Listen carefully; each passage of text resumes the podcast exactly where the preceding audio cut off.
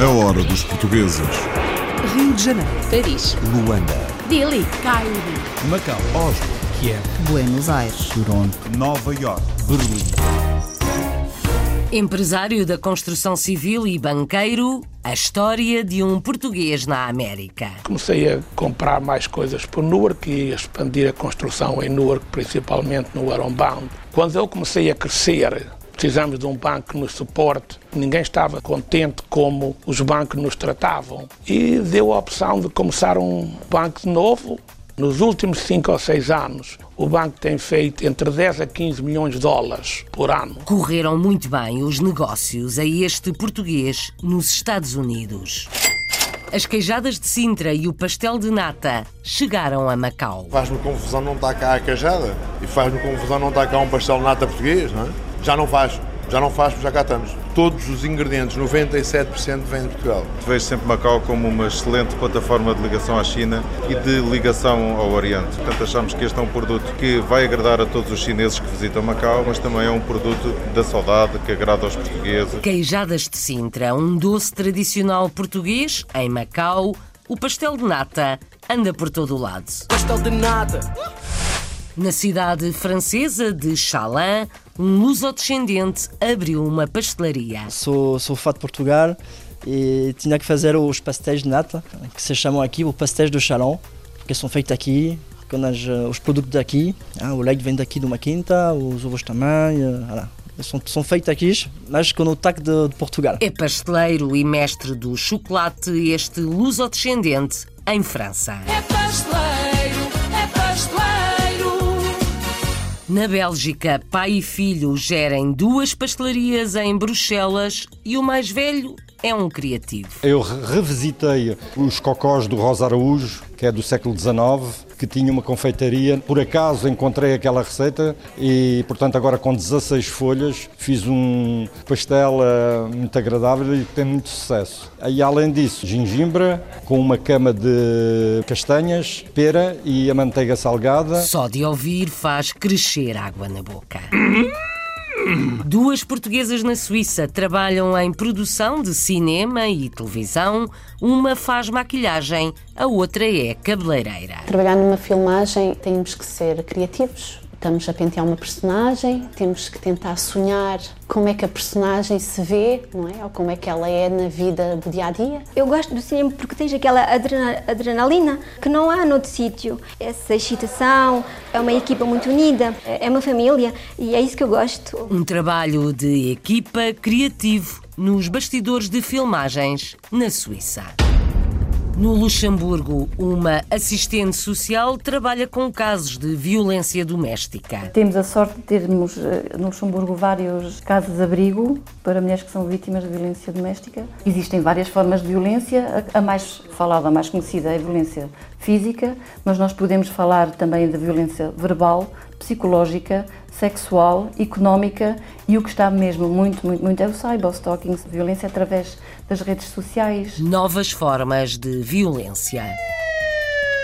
Uma antiga locutora de rádio em Goa, na Índia, virou-se para os livros, já escreveu contos infantis, mas começou com culinária. Que havia muita receita aqui que ia desaparecer porque era passada oralmente, não é? Não havia nada escrito. Depois então tentei pôr isso no papel e juntar as receitas da minha bisavó. Tanto é que o livro se chama mesmo as receitas da bisavó. Receitas indo-portuguesas imortalizadas em livro.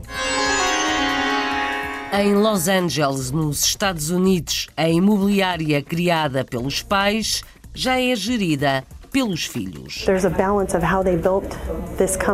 Há um equilíbrio entre a maneira como eles construíram esta companhia e as bases dos nossos valores que trazemos de casa. Uma das coisas que aprendemos na nossa comunidade é a ética profissional. Nós trabalhamos muito e eu acho que se há algo a que os portugueses dão valor é ao trabalho.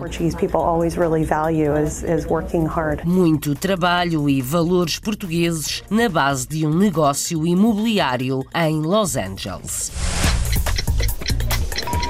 This is the last call for the 12 o'clock British Airways flight VA412 to Amsterdam. Vamos provar um pastel de nata em Macau, outro em França e mais um na Bélgica. Mas antes dos doces, escutamos histórias de portugueses na América, histórias que provam o ditado: o trabalho enriquece, a preguiça enfraquece.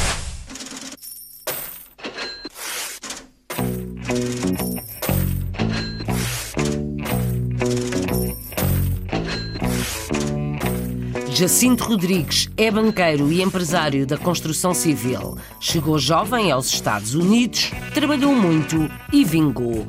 Ricardo Pereira assina a reportagem para A Hora dos Portugueses. Jacinto Rodrigues trabalhava na construção civil em Portugal e, quando tinha 19 anos, veio trabalhar na mesma área para os Estados Unidos. Emigrou não por necessidade, mas sim por rebeldia e espírito de aventura. Chegou com 20 dólares no bolso e hoje em dia é dono de uma empresa de construção e de 14 bancos. Mas o início do sonho americano, em 1982, não foi fácil. O meu primeiro trabalho foi trabalhar como jardineiro, landscaper. Trabalhei para uma pessoa que ainda hoje está aí, que eu conheço e sei bem onde ele, não, sei quem ele é. Trabalhei uma semana para ele ou duas, e depois fui trabalhar para uma companhia de construção, mais de pedreiro, de construtora de casas. Uns anos mais tarde, depois de ter juntado dinheiro fruto do trabalho, Jacinto Rodrigues decide aventurar-se como seu próprio patrão.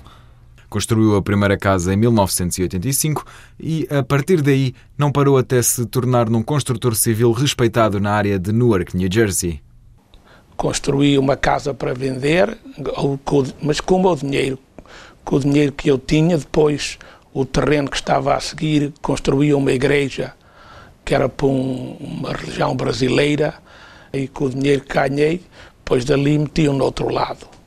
Eu aí, eh, no ano 90, no, mais ou menos no ano 90, eh, estava a fazer uma, uma casa, duas famílias aqui ou ali, depois um prédio já um bocadinho maior que eu fiz foi aqui na Rome Street, que eu penso que eram 18 ou 20 apartamentos. E depois comecei a comprar mais coisas por Newark e expandir a construção em Newark, principalmente no Aronbound.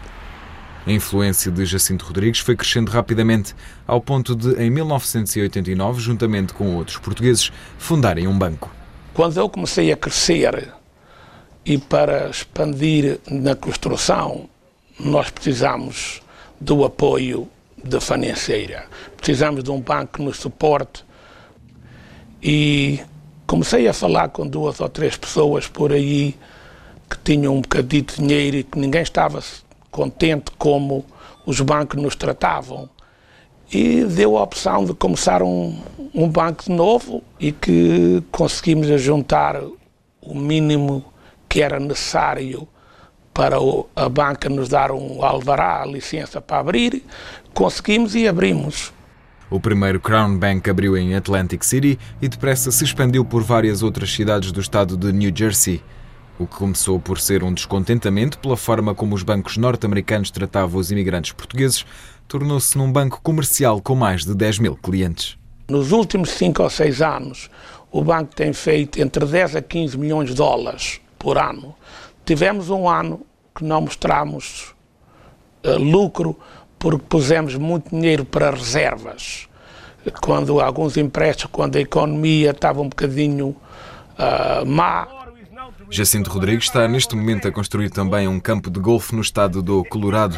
Pode-se dizer que este português é a personificação do sonho americano. A história de sucesso de Jacinto Rodrigues em Newark, nos Estados Unidos.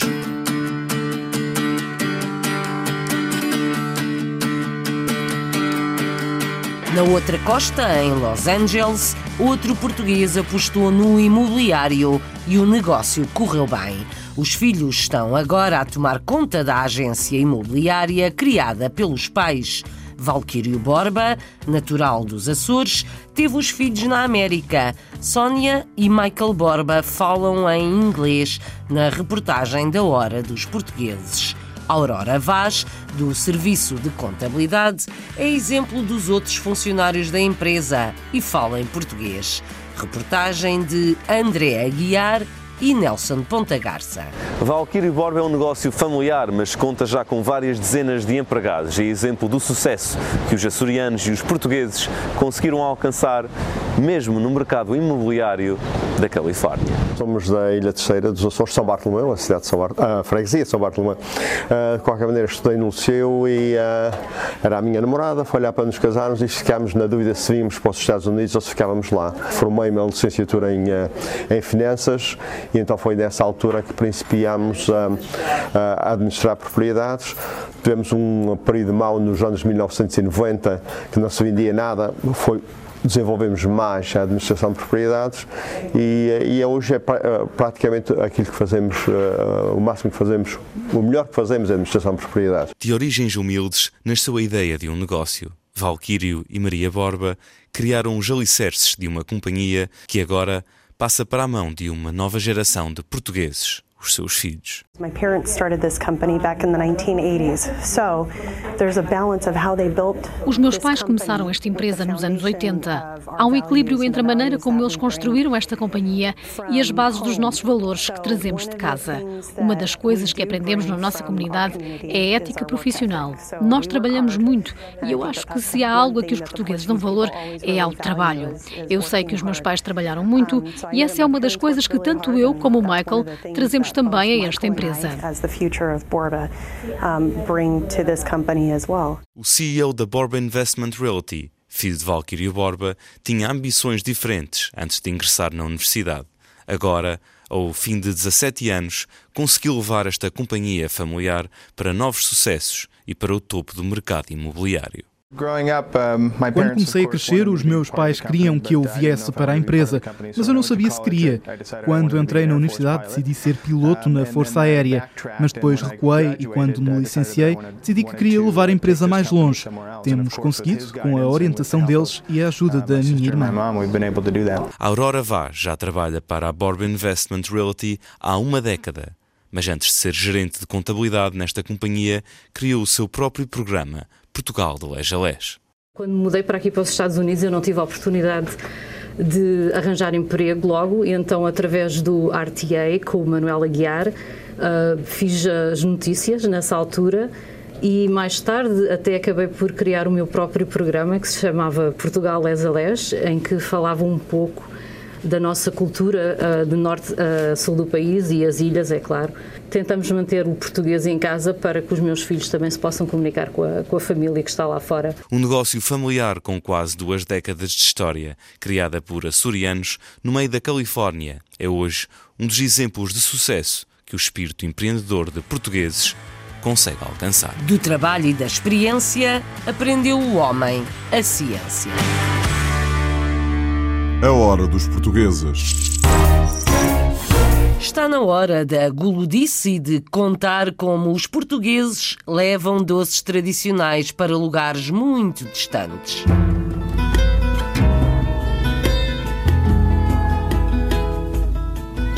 As queijadas de Sintra chegaram a Macau por mão e obra de dois sócios portugueses. Francisco de Almeida é pasteleiro e viajou para Oriente. José Pedro Farinha já trabalhava em Macau e agora é também promotor da pastelaria Ramalhão de Sintra, que se expandiu para a região que é vista como porta de entrada na China. É muito fácil nós apaixonarmos por Macau. Eu tenho escritório de contabilidade em Macau já há uns 5 anos e tive a sorte e o prazer de trabalhar com o Francisco em bolos no Brasil. Portanto, quando o Francisco se aventurou na internacionalização foi para São Paulo, trabalhámos juntos, desenvolvemos uma amizade profunda. Quando o Francisco me disse não se vende bolos em Macau, eu disse bora. Trouxe o Francisco de férias a Macau e depois começou esta aventura que terminou, terminou não, começa aqui.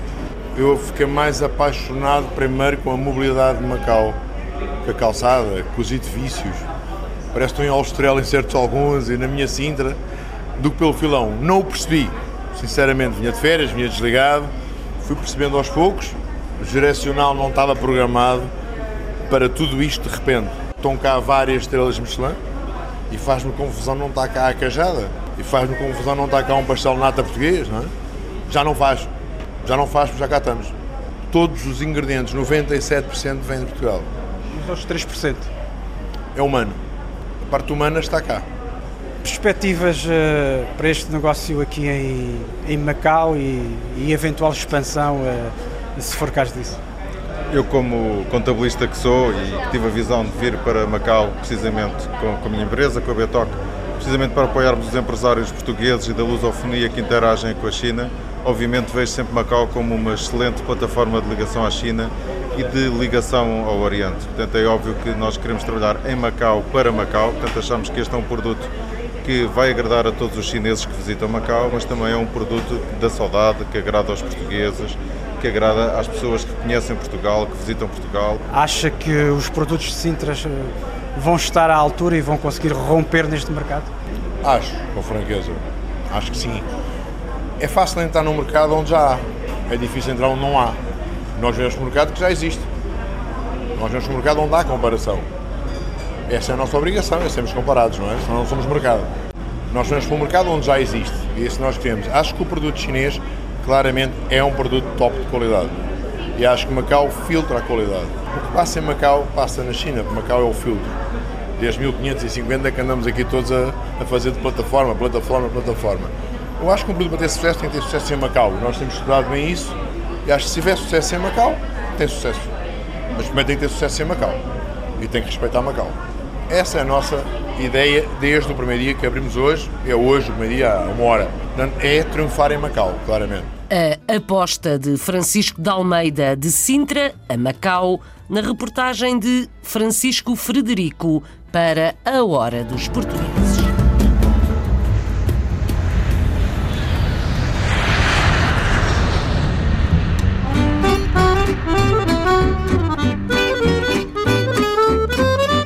Descendente em França, é pasteleiro e mestre em chocolate. Juliano de Souza sonha abrir uma loja em Portugal, mas para já tem uma pastelaria na cidade onde vive, Chalin. O sócio é o francês Emmanuel Jonatre. Antes de abrir portas, Julian estudou a arte da doçaria em França, nos Estados Unidos, no Brasil e depois em Portugal. O jornalista Carlos Pereira conta mais. Julian de Souza é luso-descendente, de mãe francesa e de pai português, e desde pequeno que gosta de pastelaria. Abriu com um sócio a pastelaria Maurice, em Chalin, na Vendée. No entanto, a experiência deste luso-descendente fez-se viajando pelo mundo. Comecei a, a, aprender aqui em França. E quando eu tive 18 anos, meu pai já, já, já faleceu. Então eu quis me, me ir embora. Queria ver outras coisas, uh, respirar. Uh, então fui para Nova York. Voilà, uh, apanhei o avião e fiquei lá, fiquei lá dois anos, uh, numa pastelaria francesa. E que me mandou depois para o Brasil para fazer uma abertura de uma pastelaria também. Depois disto, quis aprender o português. Eu estava em Brasil, mas não falava muito bem e era difícil e fazia pena, porque sou, sou português e não falava. Então, fui para Portugal, uh, Lisboa, Cascais, e, e, fiquei lá eh, dois, dois anos a trabalhar numa, num restaurante em Cascais. E depois voltou para Paris para continuar a aprender e ficar com mais experiência. E então entrei em Paris no Pierre Hermé, que é o, o, o mestre da, da pastelaria. Fiquei lá cinco anos e depois uh, voilà, era o tempo para mim de, de abrir o meu negócio na minha cidade de, de onde, de onde estou, Chalon. Et pour isso estou aqui. Alors en fait, il est venu euh, me voir un jour euh, quand j'étais en service euh, dans un restaurant euh, local et euh, il est venu me voir, il me fait Ele veio ter comigo ao restaurante onde eu trabalhava, disse-me que queria abrir uma pastelaria com salão de chá e perguntou-me se eu o acompanhava neste projeto. Respondi-lhe que sim. Entre amigos as coisas tinham de correr bem. E foi assim que criámos uma primeira pastelaria que se chamava Do Açúcar e das Ideias. E voilà, donc on s'est lancé à a créer uh, la pâtisserie qui à l'époque s'appelait du sucre et des idées. O projeto integra esta moderna unidade de produção que tem a particularidade deste espaço se chamar CR7 e integra também uma loja com salão de chá em pleno centro da cidade de Chalin. O conceito é uma pastelaria fina, que uh, fazemos todos. os pastéis, os croissants, o chocolate, o gelado também. Uh, voilà, tudo que tem a ver com açúcar. Voilà. Também há algo de português aqui? Sim, claro. Claro que uh, sou, sou fã de Portugal e tinha que fazer os pastéis de nata, uh, que se chamam aqui o pastéis do Chalon, que são feitos aqui, com as, os produtos daqui. Ah, o leite vem daqui de uma quinta, os ovos também. Uh, voilà. sont, sont feitos aqui, mas com o tac de, de Portugal. Je connais le Portugal euh, avec Julien, Julien m'en parle tout le temps. M'a dit il faut que il faut que ailles. Et j'ai franchi le pas, j'y suis allé euh, a O Julian estava sempre a falar-me de Portugal, a dizer-me que tinha de lá ir e eu fui. Foi há pouco tempo. Estive em Lisboa, comi os famosos pastéis de Belém, mas também outros doces portugueses como os pastéis de Sintra e a cozinha portuguesa em geral. Foi muito bonito. Pronto, foi uma boa viagem. A nourriture portuguesa, enfin c'était très joli, c'est vraiment, c'était un très bon voyage. Portugal sonho para mim de haver um dia um, uma loja em Portugal. O meu filho que está lá, só tem 11 anos, mas vai crescer e não sei, é, é na minha cabeça abrir uma, uma pastelaria lá. Era, é um sonho, mas os franceses adoram pastel de nata e quando vão de férias a Portugal gostam de, no regresso, encontrar em França sítios como este, onde possam matar saudades. E onde o pastel de nata ganhou o nome da cidade, Pastel de Chalin, em França. A hora dos portugueses.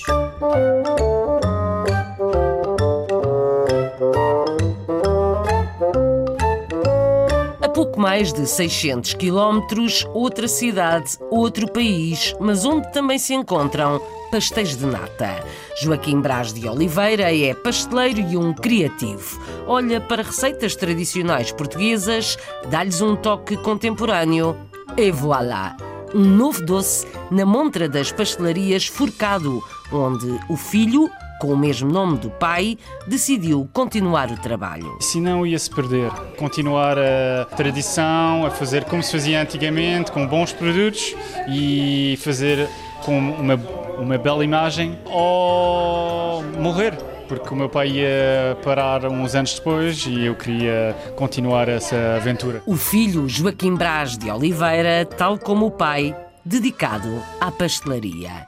O jornalista Carlos Pereira é outra vez o guia da Hora dos Portugueses. No bairro de Saint-Gilles, em Bruxelas, há cinco anos que uma pastelaria portuguesa dá que falar. O Forcado é a continuação natural do Petit Forcado, uma pastelaria que tinha sido criada por um português há muitos anos radicado em Bruxelas trabalhava no Grandela em Lisboa, para as pessoas que possam ouvir este programa e que, que eu era muito conhecido no Grandela, e aos 19 anos fugi para aqui, porque o meu primo eh, estava aqui, e portanto fui a, fiquei refugiado político, e, a partir daí eh, já sabe o percurso, conheci uma belga, casei-me e já cá estou há 48 anos e com o meu filho, vá lá. Joaquim Braz de Oliveira teve um restaurante praticamente em frente desta loja. Chamava-se O Forcado e só depois se dedicou completamente à pastelaria. Eu tinha feito um burnout quando tinha o restaurante e depois uh, fiquei sozinho na porta ao lado durante 10 anos a criar novos uh, pastéis, eh, novos gostos e, e, depois, 10 anos depois, o meu filho que acabou os estudos universitários estava previsto de, com um amigo que estava no Canadá uh, de virem ter comigo e eu passar-lhes o testemunho. E se não ia-se perder. Uh, era continuar a, a, tradição, a fazer como se fazia antigamente, com bons produtos e fazer com uma, uma bela imagem uh, ou morrer porque o meu pai ia parar uns anos depois e eu queria continuar essa aventura. Cinco anos depois, abriu agora o Forcado 2, no bairro de Ucle, em Bruxelas. Esta não é uma pastelaria qualquer. É que Joaquim Braz de Oliveira é um verdadeiro apaixonado por pastelaria e é um criador de novas receitas. Eu revisitei uh, os cocós do Rosa Araújo, que é do século XIX, uh, que era o presidente da Câmara Municipal de Lisboa e que tinha uma confeitaria na Rua dos Douradores Salveiro e, e portanto eu por, por acaso encontrei aquela receita e revisitei-a porque o século XIX e agora não é a mesma coisa. E, portanto, agora com 16 folhas fiz um, um pastel uh, muito agradável e que tem muito sucesso.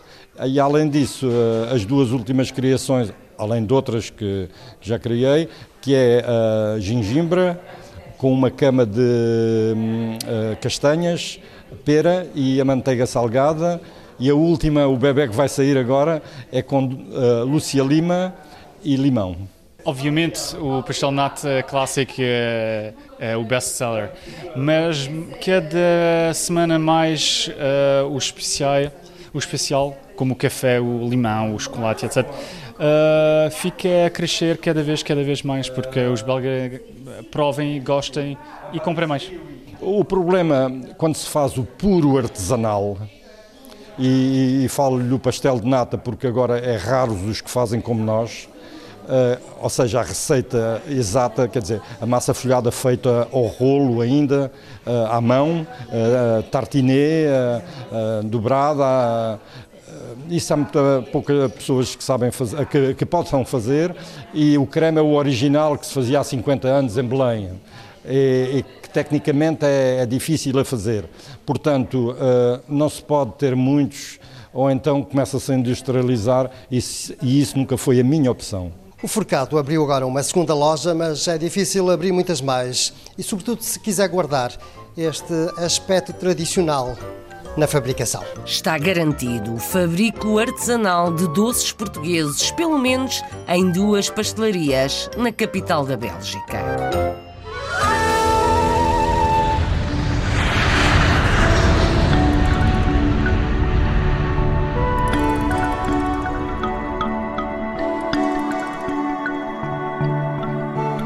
Receitas da Bisavó foi o primeiro livro que Maria Fernanda Souza escreveu em Goa para imortalizar receitas indo-portuguesas.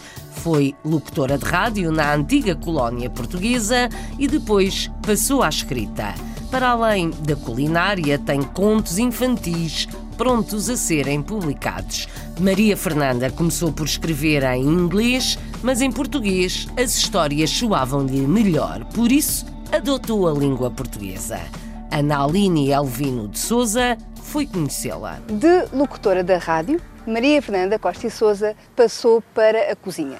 Escreveu dois livros de cozinha, editados pela Síria Alvim, e agora dedica-se à escrita de contos infantis. Eu só escrevo em português. Estranho. Embora eu tenha estudado em inglês, tenha feito o meu curso em inglês, eu quando escrevo, escrevo em português. Comecei a escrever, comecei a escrever em inglês. E depois vi como se diz em, em, eh, inglês se diz It didn't take off. Então depois um amigo diz-me assim, porquê é que não tenta escrever em português? E então passei a escrever em português e as coisas saíram, foram melhores. Pensei que havia muita receita aqui que ia desaparecer porque era passada por eh, oralmente, não é? Não havia nada escrito. Depois então tentei pôr isso no papel e juntar as receitas da minha bisavó. Tanto é que o livro se chama mesmo as receitas da bisavó. A Inês Gonçalves e a Catarina Portas vieram para cá fazer um livro sobre Goa.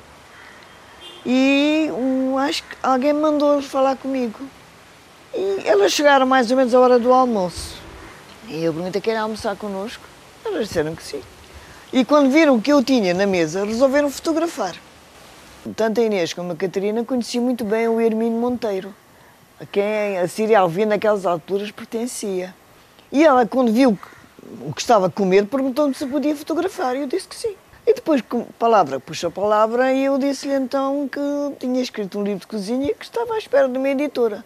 E ela diz-me assim: Eu não prometo nada, porque ele normalmente não faz livros ilustrados. E assim foi.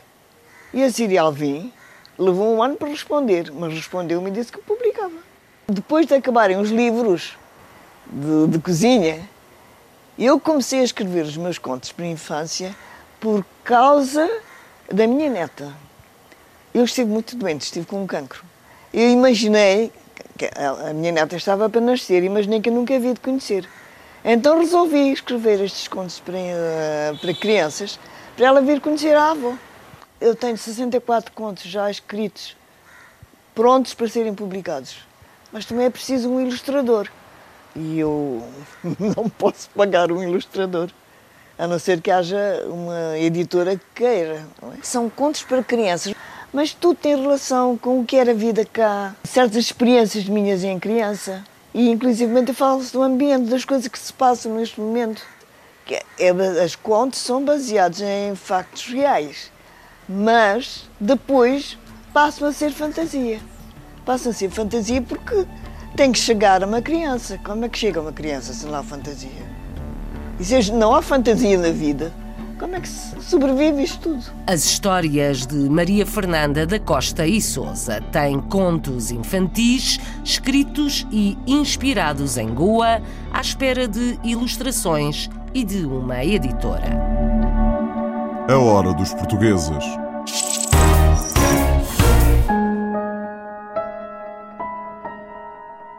Uma portuguesa é assistente social no Luxemburgo e trabalha com vítimas de violência doméstica. Se pudesse, sabia por onde começar para combater este problema. Para mim, se houvesse já certos cursos obrigatórios de como lidar uns com os outros desde pequenino, que seja a mesma aprendizagem, conforme se aprende a, a comer com uma colher ou com um garfo, aprender como é que se lidam uns com os outros. Talvez as futuras gerações poderiam então continuar a viver sem que fosse preciso usar a violência para, para atingir os objetivos. Isabel da Silva, assistente social, trabalha com vítimas de violência doméstica e dá formação a grupos de profissionais como polícias e pessoal hospitalar.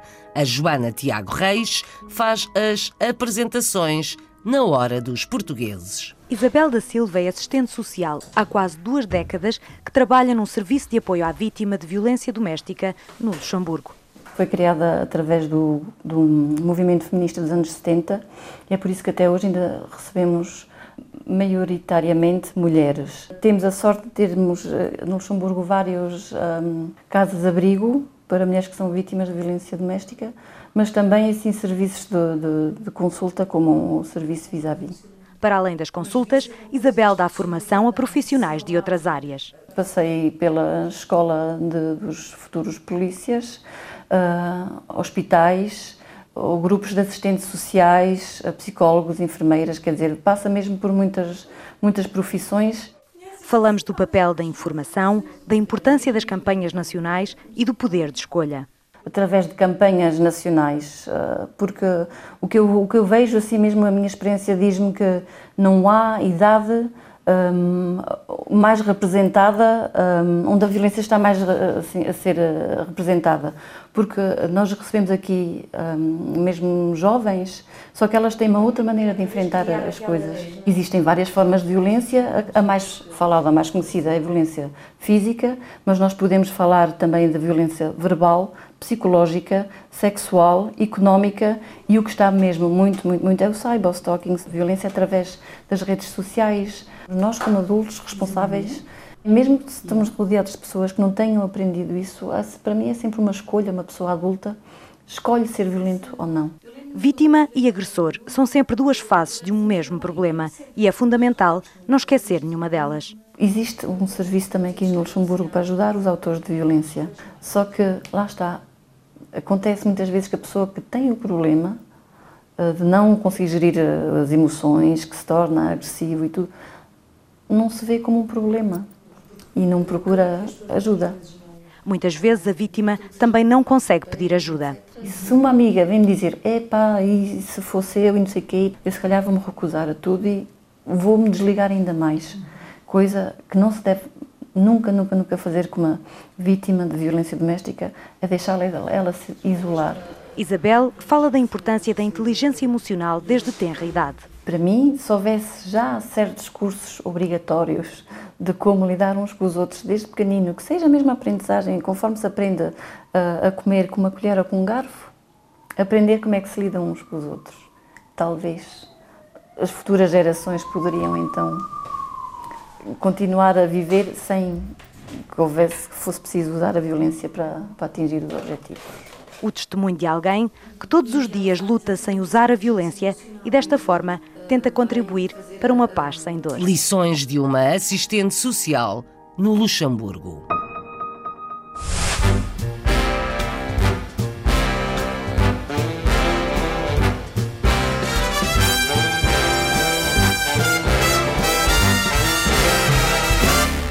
Duas portuguesas na Suíça trabalham nos bastidores do cinema e da televisão. Uma é cabeleireira e a outra maquilhadora.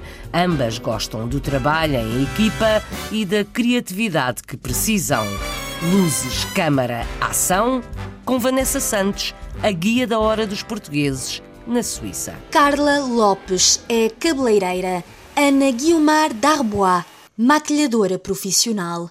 Ambas trabalham em caracterização para cinema e televisão na Suíça. Colaboram há quatro anos com uma agência de produção cuja produtora e realizadora é Mónica de Almeida, uma portuguesa conhecida na área do cinema na Suíça francófona. Sou cabeleireira há mais de 15 anos. Agora tenho o privilégio, pode-se dizer, não é?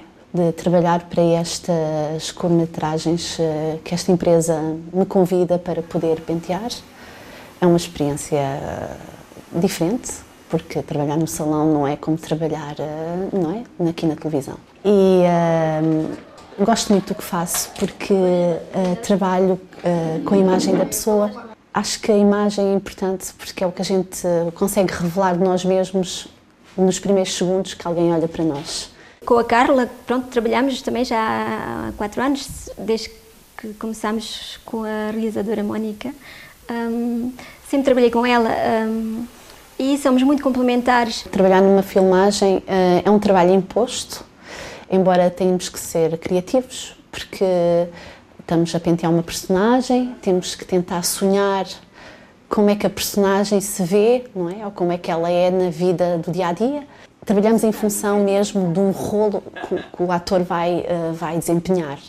Eu, eu gosto do cinema porque tens aquela adrenalina uh, que não há noutro sítio. Essa excitação. Um, é uma equipa muito unida, porque é passado uma, uma semana que estamos juntos todos, uh, pronto, uma pessoa cria afinidades, é uma família e é isso que eu gosto. Temos um, uma equipa muito solidária, trabalhamos muito todos uns com os outros, uh, isso faz um ambiente saudável. Os atores são espetaculares porque dão-nos uma liberdade e um intercâmbio de comunicação entre eles muito boa.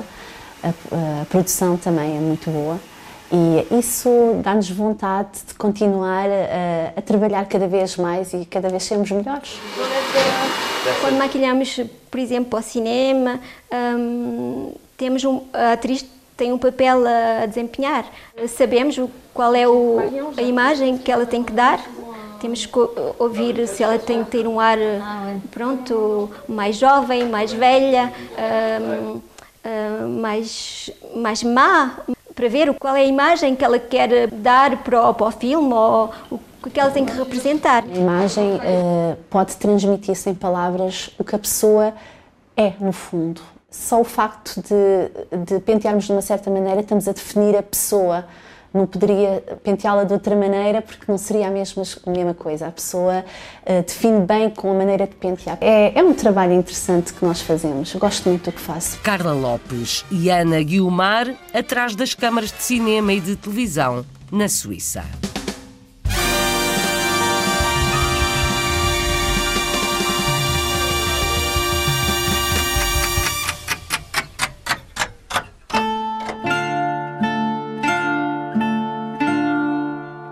Nesta hora dos portugueses, ouvimos histórias em Goa e conhecemos uma assistente social no Luxemburgo. Provámos pastéis de nata em Bruxelas, na cidade francesa de Chalin e até em Macau. Na América, fomos ao encontro de dois empresários de sucesso. Começaram com pouco ou quase nada, mas grão a grão, enche a galinha ao papo. A Hora dos Portugueses, com sonoplastia de Paulo Cavaco, edição e apresentação de Isabel Gaspar Dias. A Hora dos Portugueses. Rio de Janeiro. Paris. Luanda. Delhi. Cairo. Macau. Oslo. Kiev. Buenos Aires. Toronto. Nova York. Berlim.